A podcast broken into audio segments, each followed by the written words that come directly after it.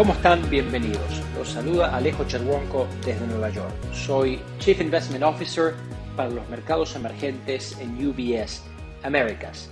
En el episodio de LATAM Access del día de hoy, lo que vamos a hacer es repasar los desarrollos que tienen que ver con la guerra de Rusia en Ucrania, su impacto económico, sus consecuencias financieras y qué repercusiones puede tener esto para con el futuro de Latinoamérica.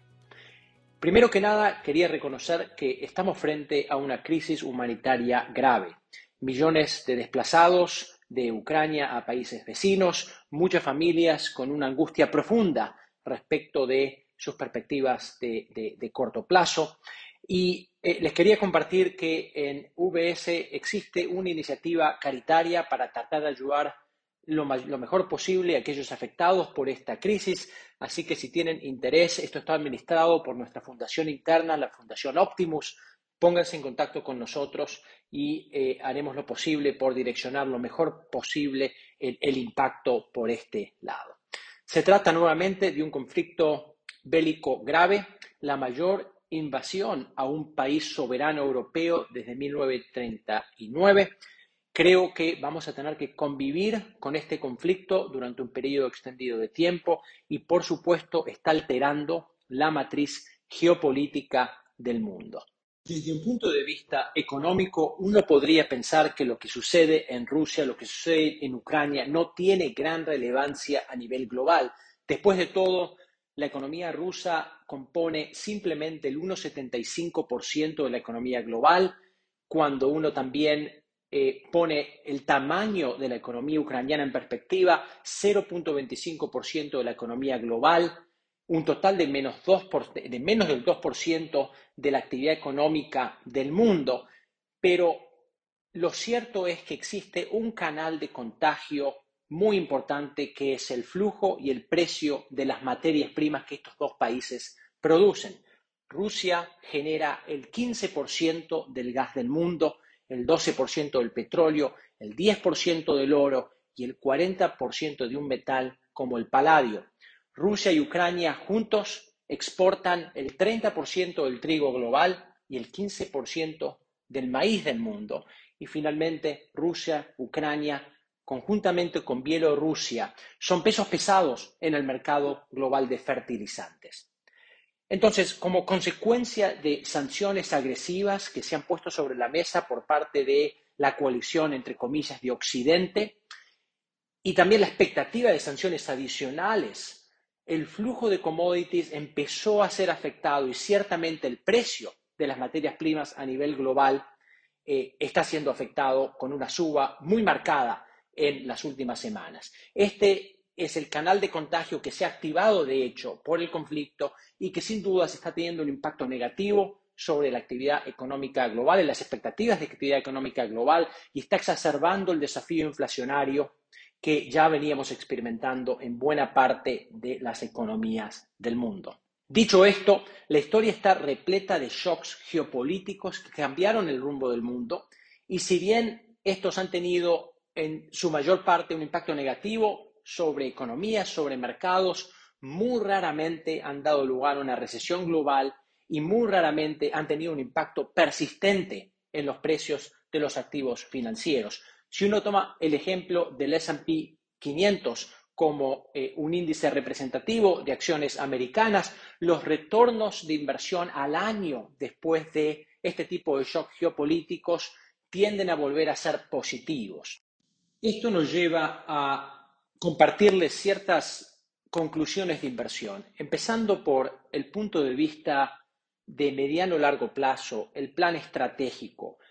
En nuestra experiencia, lo mejor que uno puede hacer en estas circunstancias es mantenerse invertido de acuerdo a un plan, diversificar geográficamente e incluso no es mal momento para poner a trabajar efectivo con miras nuevamente al mediano largo plazo. Es fundamental, no obstante, hacer un buen match entre la estrategia de inversión que uno elige y los objetivos personales en este horizonte eh, de mediano y largo plazo. Además, eh, vale la pena reconocer que en un entorno inflacionario desafiante que se deja entrever en, en los próximos trimestres, Tener un sesgo fuerte hacia renta variable, hacia bienes raíces y otros activos financieros alternativos creo tiene sentido porque permite eh, al inversor proteger el patrimonio y hacerlo crecer en términos reales, es decir, ajustando por inflación. Ahora, desde el punto de vista táctico, pensando de aquí a tres a seis meses, con toda honestidad hay poca visibilidad, existe un rango amplio de escenarios posibles y tenemos poca convicción respecto de exactamente qué va a pasar en el corto plazo lo más probable es que nos estemos enfrentando a un entorno de inversión poco amigable y como consecuencia de esto, nuevamente en el corto plazo, de manera táctica, hemos movido nuestra recomendación de la exposición accionaria de una situación de preferencia a una situación neutral. Mantenemos un view de que proteger carteras en el corto plazo con exposición a commodities, con exposición a acciones de compañías energéticas globales, puede tener sentido y mantenemos una preferencia por el dólar estadounidense en términos de monedas sobre otras divisas globales. Para finalizar, permítanme compartirles algún punto de vista sobre el impacto que esto puede tener sobre Latinoamérica en los próximos meses. Y cuando ponemos todo en la balanza, el outlook para la región continúa siendo mixto. Por el lado positivo, es cierto que Latinoamérica está lejos del ojo de la tormenta, va a tener un impacto directo de la guerra prácticamente nulo eh, y además hay que reconocer que el precio de los commodities al alza de modo tan generalizado es un viento de cola para buena parte de los países de la región que continúan siendo exportadores netos de materias primas. Ahora bien, por lado negativo, es importante recordar que el precio y disponibilidad de ciertos insumos intermedios para producir commodities, tales como los fertilizantes, puede verse afectado. Ya estamos viendo ciertas consecuencias por este área. Y también eh, nuestra expectativa de que las condiciones de liquidez globales se conviertan en menos abundantes va a ser la vida más difícil de aquellos países de la región, la gran mayoría, que tienen un déficit de cuenta corriente, que tienen un déficit fiscal y por lo tanto necesitan acceder al financiamiento internacional. En conclusión, creo que la recuperación económica latinoamericana post-COVID va a continuar, pero los desafíos de siempre van a seguir bien latentes. El crecimiento va a ser bajo y poco inspirador. Las presiones inflacionarias se van a mantener relativamente altas y estamos eh, constantemente frente a temores de sustentabilidad de deuda y, por supuesto, tensiones políticas domésticas en un entorno de cambios bastante bruscos eh, en la mayor parte de eh, las economías de la región. Con esto damos finalizado el episodio de hoy. Les agradezco muchísimo la atención. Cualquier pregunta, por favor, pónganse en contacto y les deseo mucha suerte en un entorno que parece más difícil de que esperábamos a principio de año.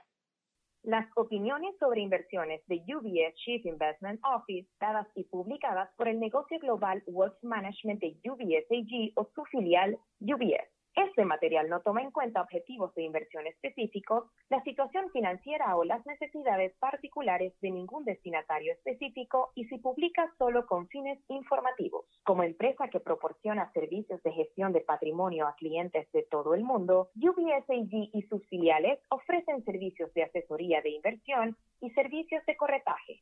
Los servicios de asesoría en materia de inversiones y los servicios de corretaje son independientes y distintos, difieren en aspectos materiales y se rigen por las leyes y acuerdos separados y diferentes. En los Estados Unidos, UBS Financial Services Inc.